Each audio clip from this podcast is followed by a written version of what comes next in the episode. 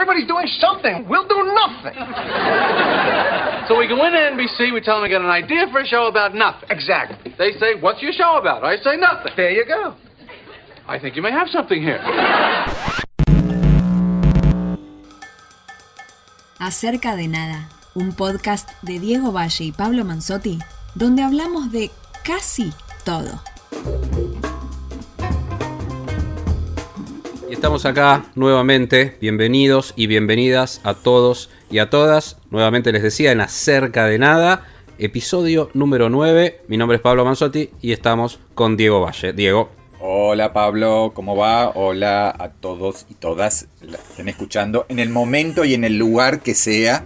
Este, beneficios, ventajas de los podcasts. Y sí, al 9 en días preelectorales, una elección que está, este, creo que marcando un poco la agenda y la expectativa en todo el mundo, más allá de que Sí. de eso dependerá el futuro de la, de la sociedad estadounidense, pero también un poco este, el devenir internacional. Y me parece que por eso un poco elegimos también este, hablar de la sátira política, de específicamente el caso de Borat 2 o este, esta segunda entrega de eh, esta creación de Sasha Baron Cohen estrenada en Amazon Prime Video justamente en los preludios de la eh, elección presidencial que de- dirimirá si Trump sigue en el poder o no. Sí, nada más y nada menos, ¿no? Bueno, y eh, la verdad que ha- hay, por un lado hay, hay dos líneas que analizar acá. La, la expectativa misma de una vuelta sobre un concepto, diría yo, ¿no? Que había resultado muy interesante de Sasha Baron Cohen, que por ahí te de hecho, hablar de Yaya Baron Cohen como, y, y hablamos hace muy poquito a partir de su eh, participación precisamente en el juicio a los siete de Chicago, ¿no? Y la buena performance que llevó adelante, un tipo realmente interesante como actor, pero que está muy ligado en fisonomía, en expresión, y que él, de hecho, para meterse dentro de lo que fue el mainstream de Hollywood, explotó durante muchos años aquella performance como Borat y lo que significó esta suerte de cámara oculta eh, en ese momento de la primera de la primera película, ¿no? En la década pasada. Por un lado la expectativa desde ese lugar, por otro lado el tema de un producto de Amazon Prime Video que este año fue si ya el año pasado lo había logrado, pero este año en su momento tuvo la franquicia completa de Star Wars eh, disponible en el marco de la pandemia para ver, digo, como producto para instalarse definitivamente como la competidora de Netflix, particularmente en la región. O sea, esas dos elementos. Fue una de las apuestas muy fuertes con una promoción realmente increíble a nivel mundial. Eh, una de las cosas, por ejemplo, que vi esta semana era un video de una promoción tremenda con una, una, eh, una suerte de inflable gigante que era Borat atravesando el Támesis en Londres, tremendo, pero en un barco, una, una, una campaña de promoción realmente de mucho dinero detrás, ¿no? Como apostando a uno de los tanques que antes decíamos de Hollywood, bueno, en este caso uno de los tanques on demand, que también es Hollywood Sí, en última que, instancia, ¿no? que- de hecho lo, lo anunció hace muy pocas semanas que, Claro. que, que lo- que la estrenaba, ¿no? Fue como un golpe de efecto previo a, la- a- a las elecciones. Obviamente Borat, la película de 2006 dirigida por Larry Charles, ya había sido un gran eh, boom comercial y motivo de muchas discusiones entre los Sí. que amaban y odiaban esta especie de sátira tan extrema, falso documental, película de provocación, po- incorrección política, etcétera, etcétera.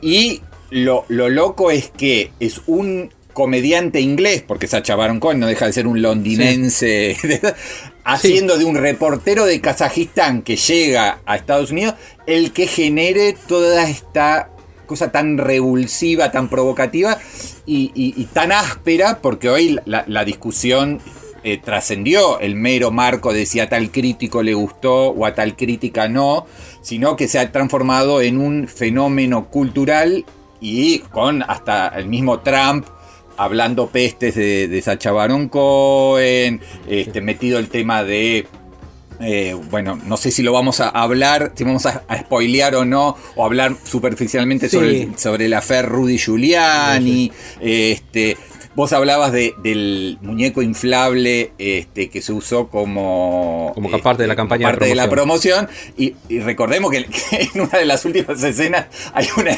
hay un muñeco inflable de Anthony Fauci, que es el, el enemigo número uno de, de Trump por el, por el mal manejo de, de, De de la campaña Trump. el contra el COVID. Claro. y entonces me parece que todo tiene que ver con todo y son realmente muy ingeniosos tanto este, Sacha Baron Cohen como en este caso los expertos de marketing de, de- de Amazon Prime Video en también la campaña en redes, todo este tema de generar, potenciar, amplificar el, el debate y la controversia. Eh, vamos como para dar un poquito de, de, de contexto a la situación. Es una secuela que retoma al mismo personaje de Borat, que lo encuentra en Kazajistán, casi les diría, cumpliendo trabajos forzados, vuelve al mismo humor fino, casi hay un, un paralelismo, una, funciona como un espejo del inicio de la, de la primera Borat. Eh, que lo presenta como que fue un fracaso su, su- presencia en los Estados Unidos con la misión que teóricamente había tenido para dar a conocer un poco el país eh, en la película anterior. Y bueno, ahora hay ahí ya una introducción muy interesante. Conviene no spoilear demasiado porque estábamos contándoles chistes, ¿no? Pero tiene que ver obviamente con eh, la figura de Trump ahora y un intento de acercamiento a la figura de Trump que después va a virar eh, en, en otro aspecto eso. Y ahí mismo aparece una actriz tremenda que es María Bakalova, que es, o María Bakalova si se quieren, porque es una búlgara, una actriz búlgara, muy pero muy muy joven, es eh, una mujer de 24 años, pero que hace adolescente, hace de la hija adolescente de Borat.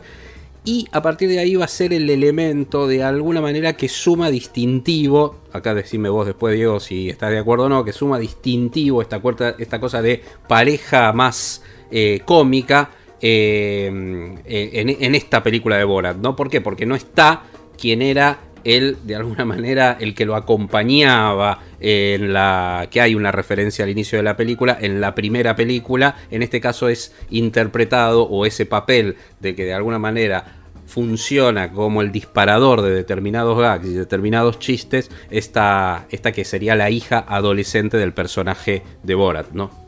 Totalmente, sí, sí, sí, sí. Además, este, siempre eh, un personaje bastante extremo y sometida a situaciones Sometida, porque claro. se supone que él la va a entregar este, como Claro. parte de la ofrenda para Claro. conseguir la amistad de estos republicanos. Sí, es sí, tremendo. Y bueno, eh, no, no, no, no, no vamos a ser muy explícitos, pero eh, sobre el final, cuando aparece el exalcalde neoyorquino Rudy Giuliani, que además es uno de los promotores principales de la campaña de Trump actualmente, se- Y ese fue abogado de ocurren, Trump, situa- de hecho. ocurren situaciones muy este, límites y que demuestran un poco también hasta dónde llega hoy la impunidad de los políticos, etcétera, etcétera. O sea que, digamos, con esta idea de armar situaciones del falso documental, generaron una reacción este, que sacudió realmente el tablero político a nivel de que la película fue analizada y discutida en los programas este, de noticias y, políticos, este, más allá de eh, esto que decíamos, si algunos críticos la están considerando una obra maestra digna de múltiples nominaciones al Oscar y otros dicen que es una basura, etcétera, etcétera. Pero mm, creo que ha generado, porque fue, fue interesante, ah, hubo muchas películas políticas que se eh, lanzaron en los últimos días sin ningún tipo de efecto. Por ejemplo, ah, un documental de Alex Gibney que se llama Totally Under Control, o sea, totalmente bajo control, que es documental buenísimo sobre el pésimo manejo de la pandemia en los Estados Unidos, con todos los dislates, eh, delirios ri- y absurdos que este, la gestión de Trump llevó adelante en, este- en esta materia. Eso no generó ningún efecto más allá de un par de notas este, aisladas. Lo mismo otro documental increíble que se llama All In, The Fight for Democracy, donde te muestran toda la falacia, el tema del voto, de la- bueno, de la incidencia externa en las elecciones, bueno, todo ese tipo de cuestiones. Tampoco, porque son como cosas de nicho, muy politizadas. Muy... En cambio, una eh, película así como si se quiere popular, masiva, eh, en una cadena, plataforma de streaming gigante como Amazon Prime Video, sí genera el efecto que efectivamente Sasha Baron Cohen estaba buscando. Y de hecho, esto no es un spoiler porque eh, aparecen los títulos finales. Hay un cartel que dice And now vote o eh, ahora vote o será fusilado, ¿no? Este, sí. Digo, hay, hay como una, como jugar con el tema de las películas de barricada, las películas políticas, siempre con este tono totalmente absurdo de las sátiras de, de Sacha Baron Cohen.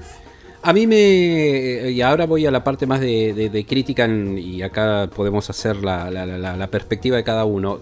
En lo personal no, no, no, me, no me resultó atractiva, no, no, no, no pude entrar nunca ni empatizar con la película más allá de documento, como que no me generó la sorpresa desde ya que no, y eso tenía la, primera parte, y la empatía que logré con, la primera Borat, yendo muy, muy, poco entusiasmado a ver eh, lo que era Borat, ¿no? Y, recuerdo que me había fascinado la idea, el estilo, el humor en el fleje. Bueno, creo que acá está también eh, ese humor en el fleje, pero de alguna manera no me convenció. No me pregunten por qué, me parece que hay hay una cosa más personal que se juega, de hecho me resultó por momentos aburrida. Obviamente me parece que coincido plenamente con todo lo que dijo Diego. Me parece que acá el objetivo aunque, político inclusive de, la película, que lo tiene desde ya, más allá de que es un producto comercial, este, hay un objetivo político porque no, es casual que se ha salido a semanas de las elecciones en los Estados Unidos, probablemente las más importantes de la historia en términos mediáticos, en términos de lo que se está hablando, y probablemente sean una de las más importantes porque se va a romper un récord de concurrencia al voto seguramente a partir de la campaña que se está llevando adelante. Me parece que que, de alguna manera han instalado, inclusive al punto de esa escena con Rudy Giuliani, de la cual se habla sin problemas, no vamos a hablar nosotros contando el detalle, pero se ha hablado sin problemas y es el final de la película, literalmente es el final de la película. Eh, y de alguna manera se habla constantemente. perdón, hay, una coda final en, en Kazajistán, hay una coda, sí, pero, sí, sí, pero sí, es, como el clímax, es el momento cumbre a, donde desemboca. El, sí, sí. Exactamente, no, no, por eso. Y, se ha hablado con detalle y eso es lo que formó parte de estos talk shows, de los programas periodísticos, del análisis, porque obviamente, de alguna manera, lo que se está poniendo en tela de juicio es el lugar de los políticos en los Estados Unidos, los políticos conservadores en este caso, cierta impunidad, cierto doble discurso, todo eso que acaba de señalar, señalar Diego. No hay que olvidar que esta idea de la sátira política, primero que tiene mucha historia dentro del cine. Yo antes de, estaba preparando un poco este momento de la columna y pensaba en, si se quiere, Doctor Insólito de Stanley Kubrick, que es una sátira de la de lo que fue la Guerra Fría, eh, una cosa increíble, y uno puede optar por ese tipo de, de, películas, si se quiere, como ejemplos de masterpiece en el género. Eh, el mismo Sasha Baron Cohen me parece que tiene dos películas muy logradas que no tienen el impacto de, de Borat como personaje, pero una es Bruno, más ligada al, mundo de la moda, pero también con una crítica muy interesante a cierta, cierto perfil sociodemográfico, si se quiere, y la otra es El Dictador, que es directamente una película muy interesante como lectura política del siglo XXI, ¿no? Entonces, me parece que también hay toda una historia que sostiene esta idea. Que, que, él empezó en la, en la televisión británica con Ali G, que también era una especie de eh, parodia, sátira, imitación. Mm. Este, mm. Sí, sí, sí. En ese sentido estoy de acuerdo. Eh, incluso eh, a mí la película, digo, disiento y está bueno que tengamos visiones encontradas. Este, a mí la película en general me gustó. Me parece que, es una película absolutamente irregular en el sentido de esta que disparan eh, gags y chistes y bromas y cosas todo el tiempo y uno mm. tiene que tomar la cantidad de veces que se sonrió, se rió, este, le pareció audaz jugada y los momentos en los cuales te da un poco de vergüenza ajena, que también es parte de la experiencia.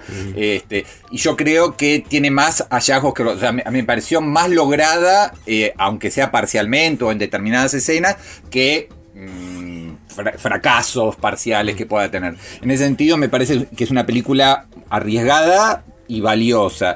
Y lo otro que yo estaba pensando eh, hoy cuando también veníamos, eh, bueno, habíamos decidido que este iba a ser el, bloque principal, de que en el mismo podcast nuestro veníamos hablando en, en entregas anteriores de otras películas eh, que a su manera también tienen el mismo objetivo entre concientizador, político, militante, que con, con, con estilos y propuestas completamente distintas, porque en algún momento hablamos del juicio de los siete de Chicago, ¿no? Y hablábamos de que eran películas sobre los años 60, pero que de verdad hablaban de hoy. Y recuerdo que justamente el personaje de Abby Hoffman, que es el que hace Sacha Baron Cohen, porque por eso todo tiene que ver con todo, en un momento dice, las instituciones de nuestra democracia son cosas maravillosas que ahora mismo están pobladas por gente terrible. Eso era algo que tenía que ver con el juicio este, al que eran sometidos los siete de Chicago, pero claramente estaba hablando de que este, Aaron Sorkin cree en, la, en, las instituciones solamente que, no, solamente, pero que precisamente en este momento están a cargo de, la, de los peores jueces, de del peor presidente, etcétera, etcétera. Y en otro de, de las entregas habla, en que hablamos de American Utopia, y, te acordás que, eh, que hablábamos que David Byrne, desde otro lugar, que es la corrección política, esa cosa total totalmente progre que tiene él, hablaba de la necesidad del voto, de, eh, llamaba al voto, llamaba a inscribirse para votar y utilizaba ese recurso, te acordás, muy bueno de mostrar, iluminar el 20% de la platea, que es la gente que estaba inscripta y que solía votar en las elecciones locales. Entonces, que de alguna manera, ya sea en un musical de Broadway, o una película de Aaron Sorkin en los 60, o una sátira este, contemporánea y súper radical, súper extrema como esta eh, Borat Subsequent Movie Film, eh, todos están más o menos llamando a lo mismo, que es, locos, déjense de joder, voten, y terminemos con esta farsa, que la farsa de verdad es la realidad, no, no, no nuestras ficciones. Sí, me, me, resulta muy interesante toda la línea que trazaste y sobre todo esta frase con la que cerrás de la farsa de verdad es la realidad. Sí, sí, sí, me parece que coincido, coincido. Y, y sí, me parece que también es interesante esto, ¿no? Porque si bien hay un mensaje tácito en ese voten, porque no es voten a Biden, pero mm. tácitamente por el sector uno podría decir que el, el mensaje es el emisor también, ¿no? En este mm. caso, o el discurso es el emisor y desde el emisor uno puede inferir que el llamado al voto no es este, inocente, es un voten a esta persona, pero en principio, por lo menos explícitamente, lo que se hace es llamar a votar. Llamar a votar como esto de, bueno, creemos en las instituciones, lo que pasa es que en este momento todo lo que decís vos, ¿no? Están en manos de una farsa, si se quiere, o reflejan una farsa. Entonces, la única posibilidad es la de cambio, es el voto. El gran tema ahí es que estamos hablando de ir a votar en una sociedad, sobre todo, y en el caso de, la referencia a la americana, y aunque me parece que en este momento lo interesante de este debate es que se traslada a un problema de el sistema democrático a nivel mundial. Yo creo que se está cuestionando el lugar de la política y el lugar de la democracia en el marco del capitalismo siglo XXI a nivel mundial, y eso me parece que es el debate que hay que dar. Bueno, en el marco de eso es, bueno, pero vayan a votar. ¿Por qué? Porque el voto es eh, opcional, es optativo en los Estados Unidos. Entonces, por eso esta idea de decir, bueno, vayan a votar. Y muy minoritario en determinados sectores como los jóvenes. Exactamente, exactamente. Entonces, por eso el mensaje. Ah, me parece que está que está realmente bien en ese sentido y que de alguna manera Borat cierra esta línea de análisis que vos eh, de alguna manera también trazaste perfectamente respecto de los podcasts. De hecho, el de American Utopia de David Byrne fue el, último anterior a este, ¿no? Totalmente. Sí, lo último, como ya para cerrar esta primera parte del podcast, eh, creo que lograron un objetivo eh, que es trascender eh, por mucho el mero ámbito terreno cinematográfico. De hecho, es una película que no se estrenó en salas, cuando su objetivo inicial sí hubiese sido ese llega a una de las grandes cadenas, que ni siquiera es Netflix, que es la que suele amplificar más todo fenómeno sociocultural en estos momentos. Va y creo que es un golazo este, por parte de, de, Amazon. Y eh, el poder trascender incluso la propia película y que determinada escena o fragmento eh, o casi te diría que esos videitos que Sacha Baron Cohen está subiendo en redes sociales, en su Instagram o en Twitter, como desprendimientos de la película, como outtakes o como ampliaciones o como derivaciones de la película, han generado un fenómeno social que es mucho más fuerte incluso que la propia película, a la que, como en este caso a Pablo no le gusta tanto, a mí me gusta más, otros la odian, pero el efecto logrado es muchísimo más amplio este, y más eficaz que una película que se hubiese estrenado en 200, 500 o 1000 salas si hubiese tenido solo, no sé, unas críticas un viernes en un diario o lo que sea. Así que en ese sentido, este, yo recomiendo, mm, porque digo, a mí me gusta, pero básicamente para entender un poco toda esta experiencia, ver la película, ver las implicancias y las repercusiones que tuvo y, eh, y, bueno, y esperar entonces al martes próximo a ver eh, eh, en qué deriva en, en, términos políticos esta elección tan crucial que destacaba Pablo. Y dicho esto, les aclaramos que pueden ver tranquilamente incompleta Borat en lo que es Amazon Prime Video, ahí es donde está disponible de hecho en todo el mundo.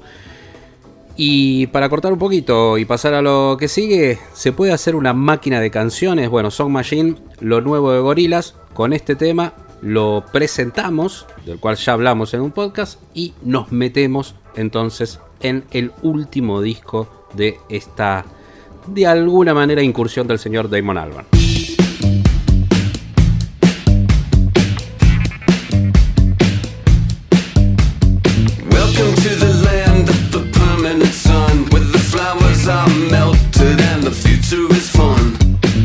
Albarn.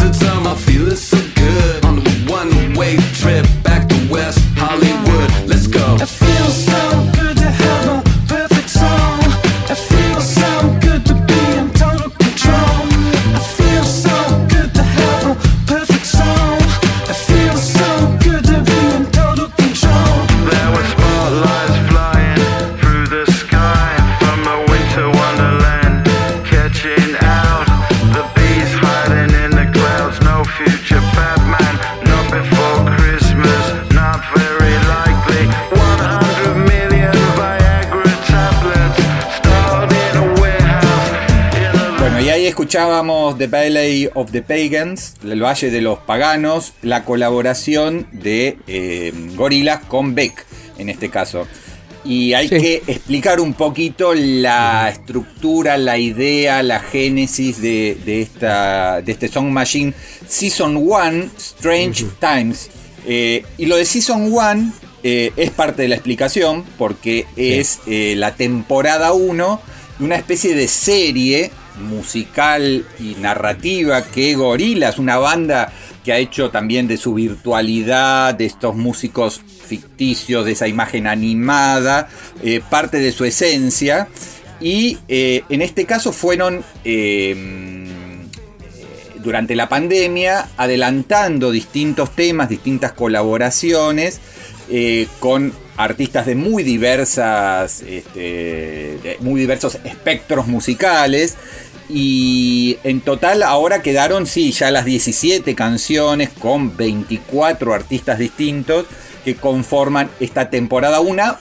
Temporada 1 porque vendrá una 2 y luego también vendrá una película de gorilas que ya está firmado el, contrato con Netflix. O sea que Gorilas es algo así como una experiencia artística multimediática que tiene, sí, obviamente a Damon Albarn, el, líder de Blair, y a Jamie Hewlett como caras visibles, pero todo un mundo de este, asociaciones artísticas bastante interesantes y obviamente este, desparejas en su resultado, ¿no?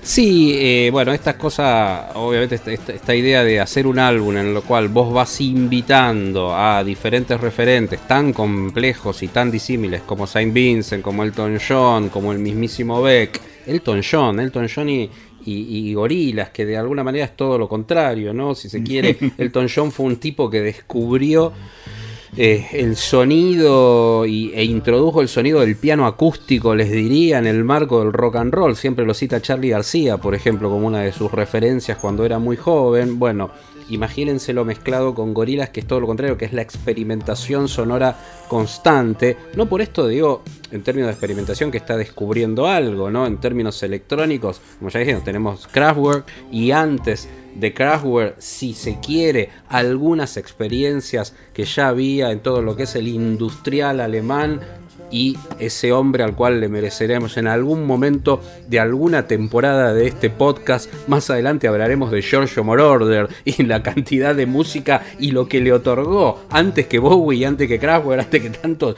a, la música, un tipo así en términos de experimentación. Pero sí, la verdad es que Damon Arman es un tipo que busca y busca y busca constantemente. Y esto está muy presente en Gorilas que insisto, eh, y acá me tomo, hoy estoy, estoy, crítico, ¿no? Entonces digo, tampoco es un disco con el que empatizo demasiado, pero me pasa lo mismo que con la película de Borat, ¿no? Que, eh, que me fascina desde el punto de vista analítico, porque nadie puede decir, y eso es lo principal que tiene el disco, que es un disco malo, todo lo contrario, es un disco muy, pero muy, muy bueno y muy difícil de lograr con la premisa que marcaba lo Diego, que, pasa es, que, es esta idea de la mixtura y la complejidad de cruzar eh, y, la irregularidad de cruzar artistas tan disímiles. Claro, e-, era un poco lo, que habíamos charlado también en la previa, de que cuando uno ve una antología de series este, eh, cuyas historias están escritas por diferentes guionistas y dirigidas por diferentes realizadores, o lo mismo cuando son esos cortos de este, la película colectiva, pero que son historias independientes. Entonces, en la mezcla, obviamente que va a haber desniveles, pero tampoco va a haber una cohesión o una idea este, que recorra toda la producción, por ejemplo, en este caso del disco, porque obviamente si vos grabás con tipos de hip hop, eh, o con, eh, por ejemplo, si querés vamos a escuchar, la película Ari, eh, la película, perdón, el tema Aries que grabó con este, Peter Hook de Joy Division y, Georgia. Y, y, lo que está bueno es que Gorilas de alguna manera se eh, mimetiza o logra que estos artistas que son invitados se transformen en protagonistas de las canciones y no eh, imponerle cierta, cierto sonido gorilas a todos los temas, sino que este, puedan de alguna manera sonar como si fueran parte de las producciones recientes o no tan recientes de estos artistas colaboradores. Entonces, si querés, este, escuchemos un fragmentito de Aries ya está sonando un poquito de Aries y, lo dejamos un cachito para, para, que se den cuenta de lo que estamos hablando con, en este caso, colaboración con Peter Hood y con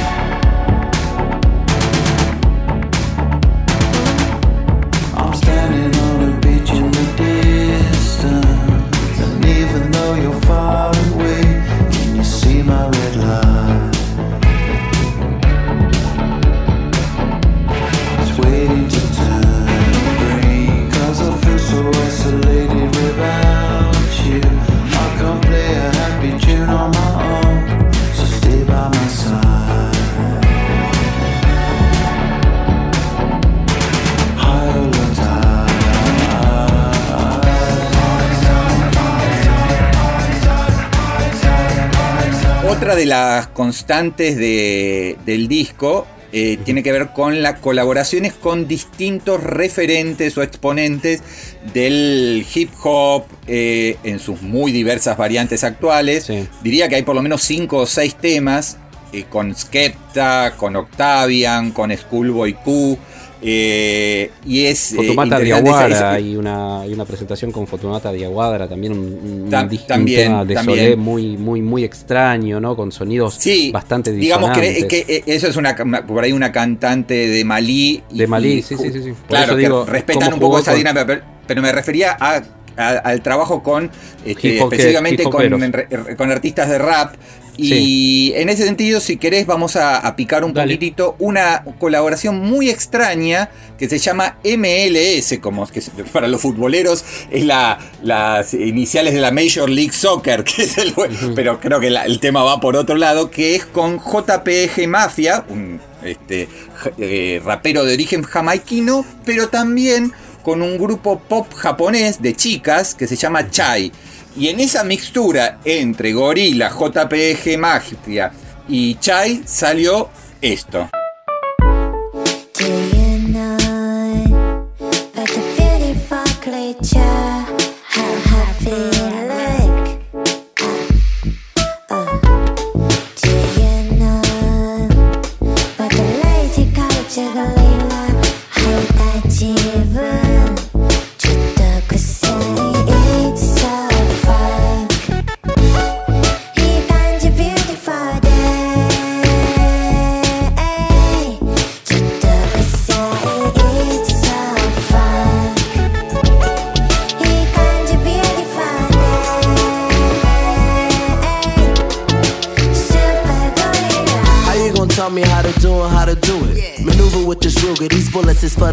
You niggas stupid. Peggy been broke for a long time. Only dirty niggas around me like my own kind. I feel like Tom Jones. I feel like Dev. I got a fresh Bueno, ahí estaba esto que decía Diego recién, ¿no? El tema de artistas de hip hop, artistas de rap, de alguna manera que está cruzado el rap y el hip hop, ¿no? Como, como subgénero musical.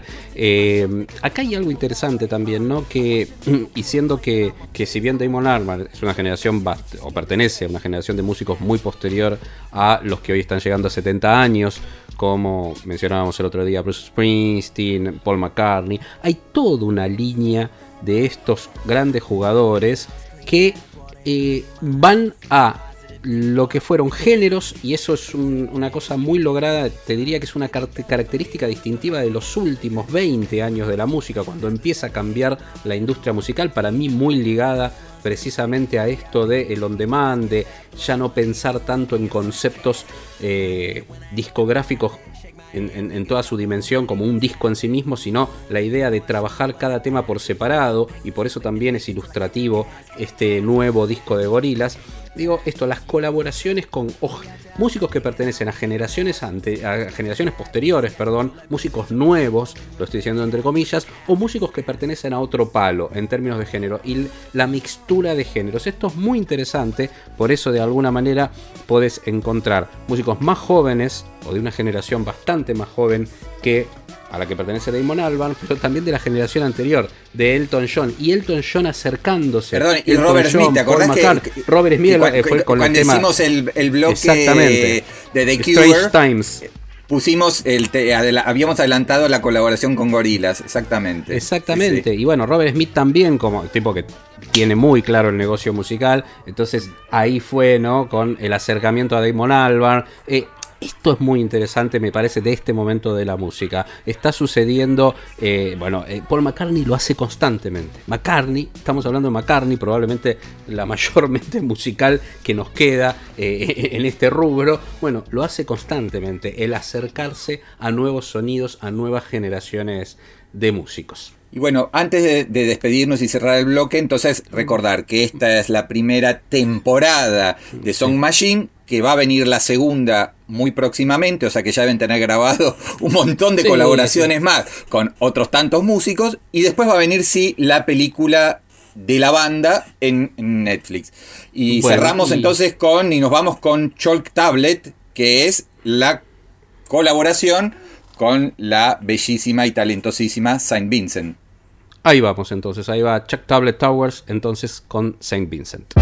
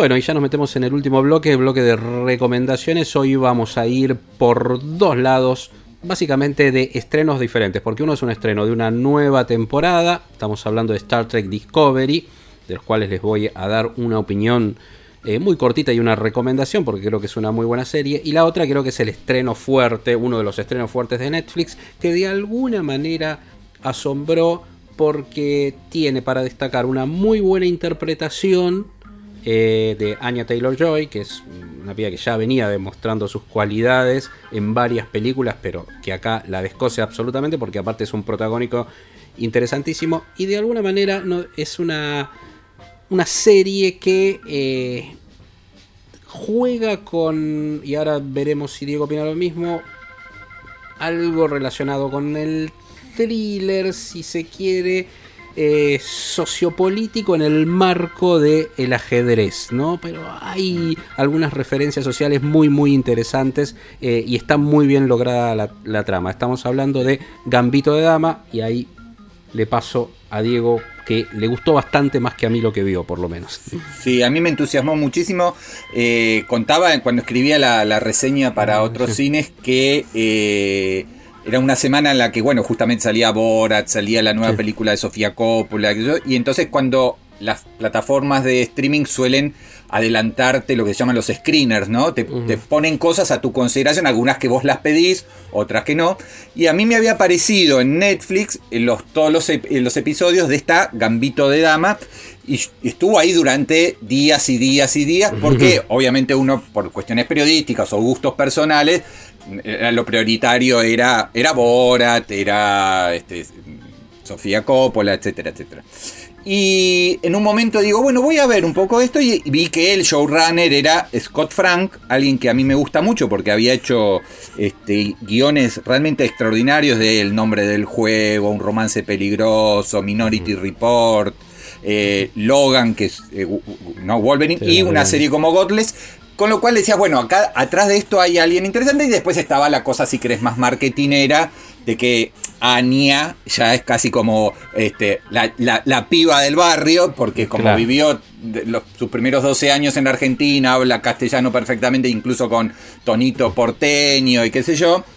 Este, es un poco como eh, el crédito local, pero sacando chauvinismo de lado, eh, sí eh, tiene un protagónico, mm, diría que bastante consagratorio, porque es ella en un mundo machista como el del, como el del ajedrez, en tiempos como los años 60 de la Guerra Fría, y ella en algún Claro. momento tiene que enfrentarse con los ajedrecistas rusos.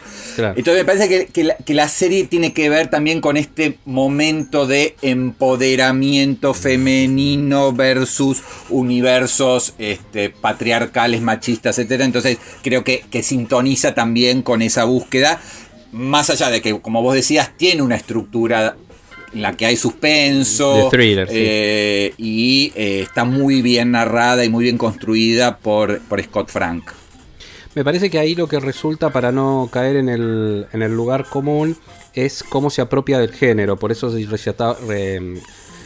resaltaba esto del thriller sociopolítico, ¿no? Porque bueno, si no quedaría en, el panfleto forzado, que es un problema que están teniendo muchas producciones, ¿no? Eh, la idea de meter el momento este, la agenda del momento que está ligada al empoderamiento femenino, que es algo absolutamente positivo y revolucionario, eso está fuera de discusión, pero que de alguna manera se fuerza en eh, discursos que no es necesario. Entonces, en este caso, eh, me parece que el hecho de trabajar sobre un género reconocible que, que ha dado tan buenas películas y manejar tan bien los engranajes, porque se puede intentar en el género y fallar, manejar tan bien la estructura del género, los engranajes, la reconstrucción de época, aprovechar tanto esa cara increíble, es un animal de lente.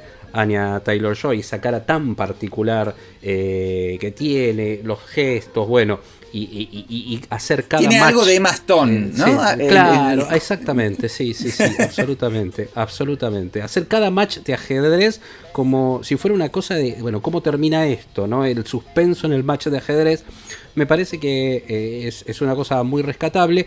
Y en línea con eso engancho con esta temporada nueva que se estrenó, en realidad es, es una serie de CBS que tiene los derechos Netflix para su emisión. Sucede lo mismo que sucede con Better Call Saul, que es eh, que se estrena en Estados Unidos y al día siguiente prácticamente o en, la, en el marco mismo de las mismas 24 horas se estrena en la plataforma en Argentina. Bueno, sucede con Star Trek Discovery, que fue un refresh para, para la franquicia. Recordemos que el, inspirador fue Brian Fuller, pero después, como sucede a Brian Fuller con muchas de sus series, las ideas que, se le ocurren son muy costosas. Esto le pasó también en su momento en Hannibal y en, varios proyectos en los que se cruzó y se termina yendo porque se pelea. Parece que es bastante complejo trabajar con Brian Fuller, pero tiene ideas muy buenas.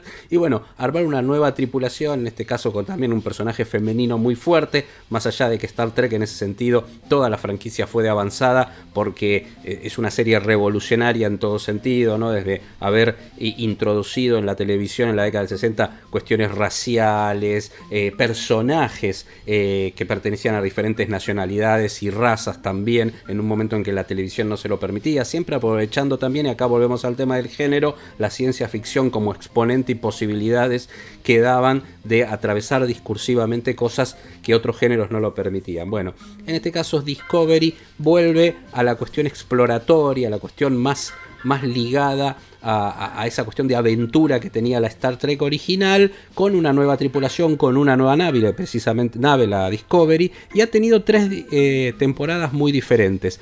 Para no adelantar nada, les diría que esta temporada en la cual se desprende de un una suerte de corrección temporal, y cuando hablo de temporada en la ciencia ficción estoy hablando de viajes en el tiempo, que con la que terminó la temporada anterior, y ese es el punto de arranque, hace que la capitana de la tripulación esté separada de su tripulación y se tengan que encontrar. Y les diría que en términos de género arranca con muchas referencias el primer episodio, les diría, a Star Wars, su competidora en términos de, de legiones de fans, muchas referencias en términos de exploración de planeta, incluso hasta planos, para terminar convirtiéndose y romper eso en algo más tarantinesco. Sí, estoy hablando de Quentin Tarantino en términos de la violencia, de uso de la violencia, de ciertos diálogos inclusive jugosos, parece que, que va por ese lado. O sea que bueno, es, es un refresh para los que les gusta, sin ser una obra maestra desde ya, y quienes quieren seguir en la línea, y no es necesario que hayan visto ninguna temporadas anteriores o otras encarnaciones de Star Trek, pueden enganchar Discovery, que hay tres temporadas, esta es la tercera, las dos otras también están disponibles en Netflix. Así que bueno, arrancamos con una recomendación de Amazon Prime Video, como, como el caso de Borat, de Borat 2, y terminamos con dos eh, opciones en Netflix. En mi caso recomiendo calurosamente los siete episodios eh, de Gambito Siete de Dama y bien. cerramos también con lo nuevo de Star Trek. Y nos despedimos. Pablito. Nos despedimos, nos despedimos entonces será hasta la semana que viene o cuando sea que ¿Llegaremos al 10? Al 10. Esperemos que sí, yo creo que sí, al 10 sí, al 10. 10 Veremos si si con Trump o Biden en el poder. Exactamente, ya podremos incorporar eso a nuestro análisis de tema principal, si Dios quiere, la semana que viene. Chau. Chao, hasta la próxima. Gracias.